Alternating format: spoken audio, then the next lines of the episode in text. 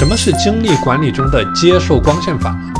我们讲清醒度会和接受到的光线息息相关，这也涉及到最基本的生物规律。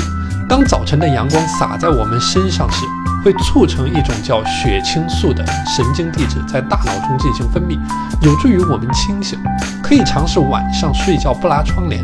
当太阳升起时，即使我们闭着眼睛，光线也会透过眼睑对视网膜形成刺激，大脑开始合成血清素。于是，在我们起床时，体内已经有一定血清素的积累，起床也就没有那么困难。